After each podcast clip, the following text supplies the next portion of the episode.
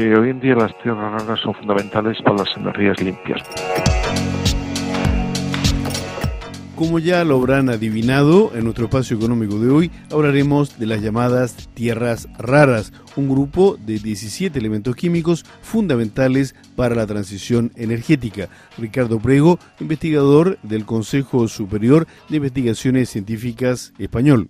Las tierras raras eh, es un grupo de 17 elementos de la tabla periódica que contienen a los lantánidos, es decir, desde el lantano hasta el lutecio, y después también incluye al escandio y al litrio. ¿no? Lo curioso del nombre de tierras raras es que las tierras raras no son tierras y tampoco son raras. Eh, son bastante abundantes en, nuestro planeta. En realidad eh, son óxidos de elementos. Lo que pasa es que en el siglo XVIII se consideraban tierras aquellas sustancias que no se podían atacar fuertemente y ese es el caso de los óxidos de tierras raras que son muy estables. ¿no? ¿Cuándo fueron descubiertas y cuáles son sus aplicaciones? Cuando se descubrió a finales del siglo 18 en Suecia de casualidad en una mina de hierro en un pueblecito llamado Itervi y se consideraban como una curiosidad, algo bastante extraño. Después ya se vio que no era así. Si tienen interés hoy en día es por sus aplicaciones, es decir, en la sociedad tecnológica en la que vivimos, las tierras raras son elementos eh, claves. Sin ellos, pues no podemos entender que tengamos teléfonos móviles, que tengamos pues eh, baterías de coches híbridos. Un coche híbrido puede llevar 11 kilos de tierras raras. No tendríamos, por ejemplo, auriculares con altavoces pequeños. Pues en Europa los billetes de euro o las libras eh, esterlinas inglesas, pues para evitar falsificaciones tienen europio para distinguirlas bajo la luz ultravioleta pues hoy en día todo el armamento militar utiliza estas tierras raras en gafas de visión nocturna, en sistemas de guiado de misiles, en todo este tipo de avances que se han obtenido en los últimos 40 años, pues está presente eh, esto, ¿no? En las luces LED, en los ordenadores, es decir, es una sociedad la nuestra totalmente dependiente de las tierras raras, ¿no? de estos 17 elementos.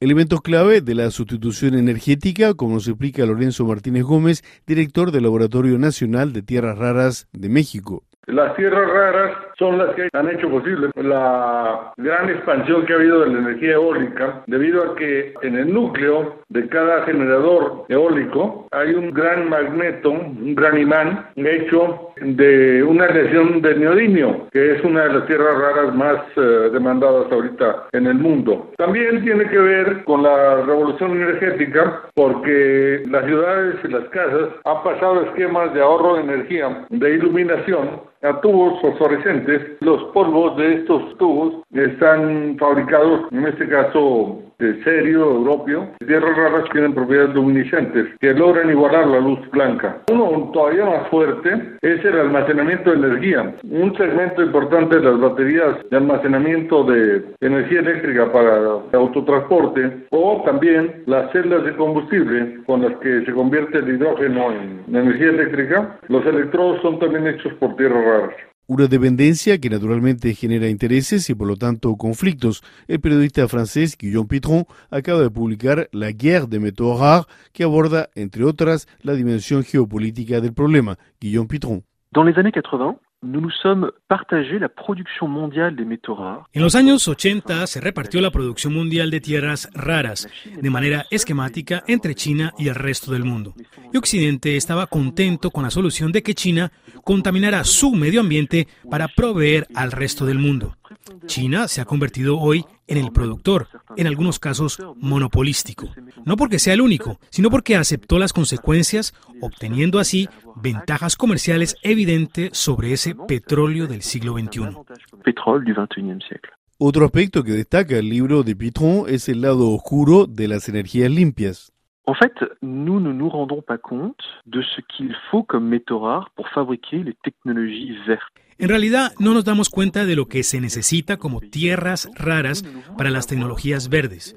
Cuando las utilizamos en nuestros países occidentales, no queremos ver que en realidad esas tecnologías están plagadas de tierras raras y también metales, cuya extracción es extremadamente contaminante. Y cuando observamos la transición ecológica bajo el ángulo de las tierras raras, nos vemos obligados a reconsiderar la idea según la cual la transición energética es una transición limpia. Es esa cara oculta que abordo en mi libro. Et donc c'est de cette face cachée que je parle dans le livre.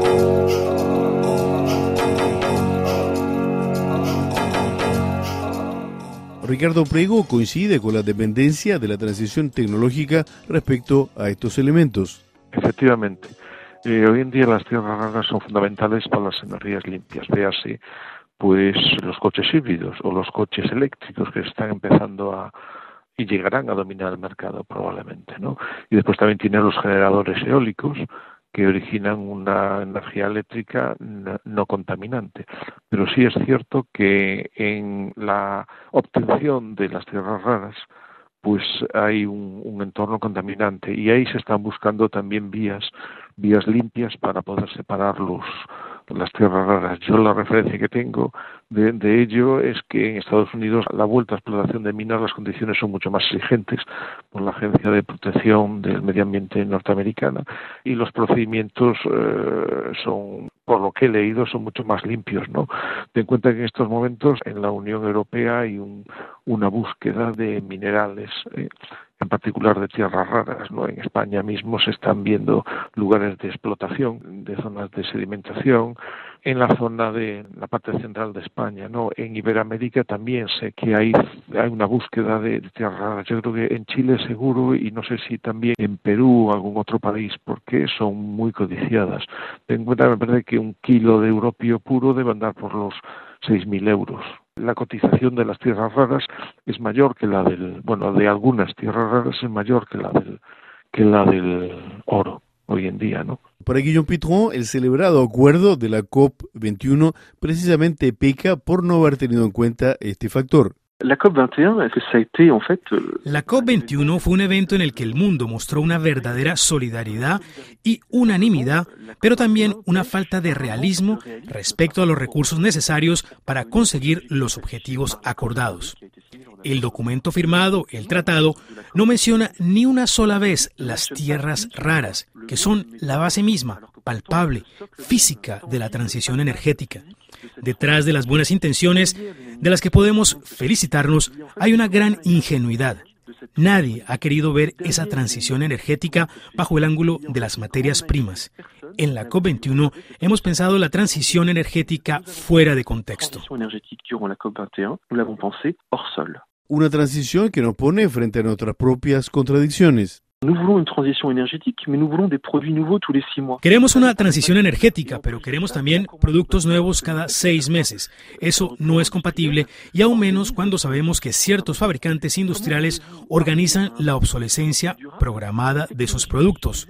Hay que sancionar lo más duramente posible esa política económica de la obsolescencia, reconsiderar la idea de que podemos cambiar de teléfono celular cada seis meses e introducir otra noción temporal más sobria. Si no, no conseguiremos la transición energética.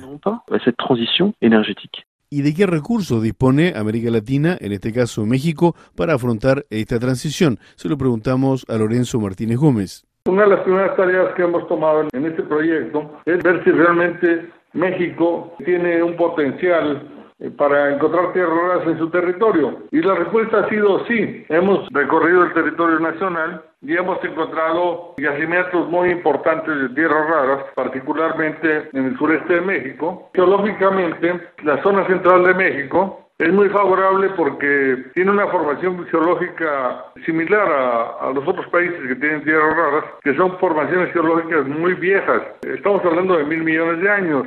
La parte central de México es una parte importante como fuente de tierras raras para sustentar el desarrollo energético futuro de México.